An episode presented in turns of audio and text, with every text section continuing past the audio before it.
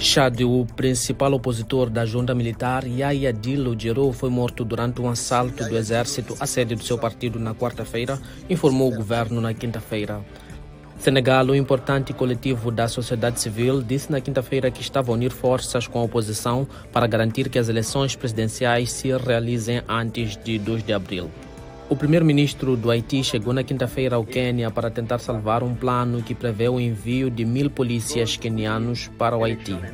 Quênia, participantes no segmento de alto nível da sexta sessão da Assembleia das Nações Unidas para o Ambiente, em Nairobi, apelaram na quinta-feira a uma ação conjunta mais forte para enfrentar as ameaças que o planeta enfrenta.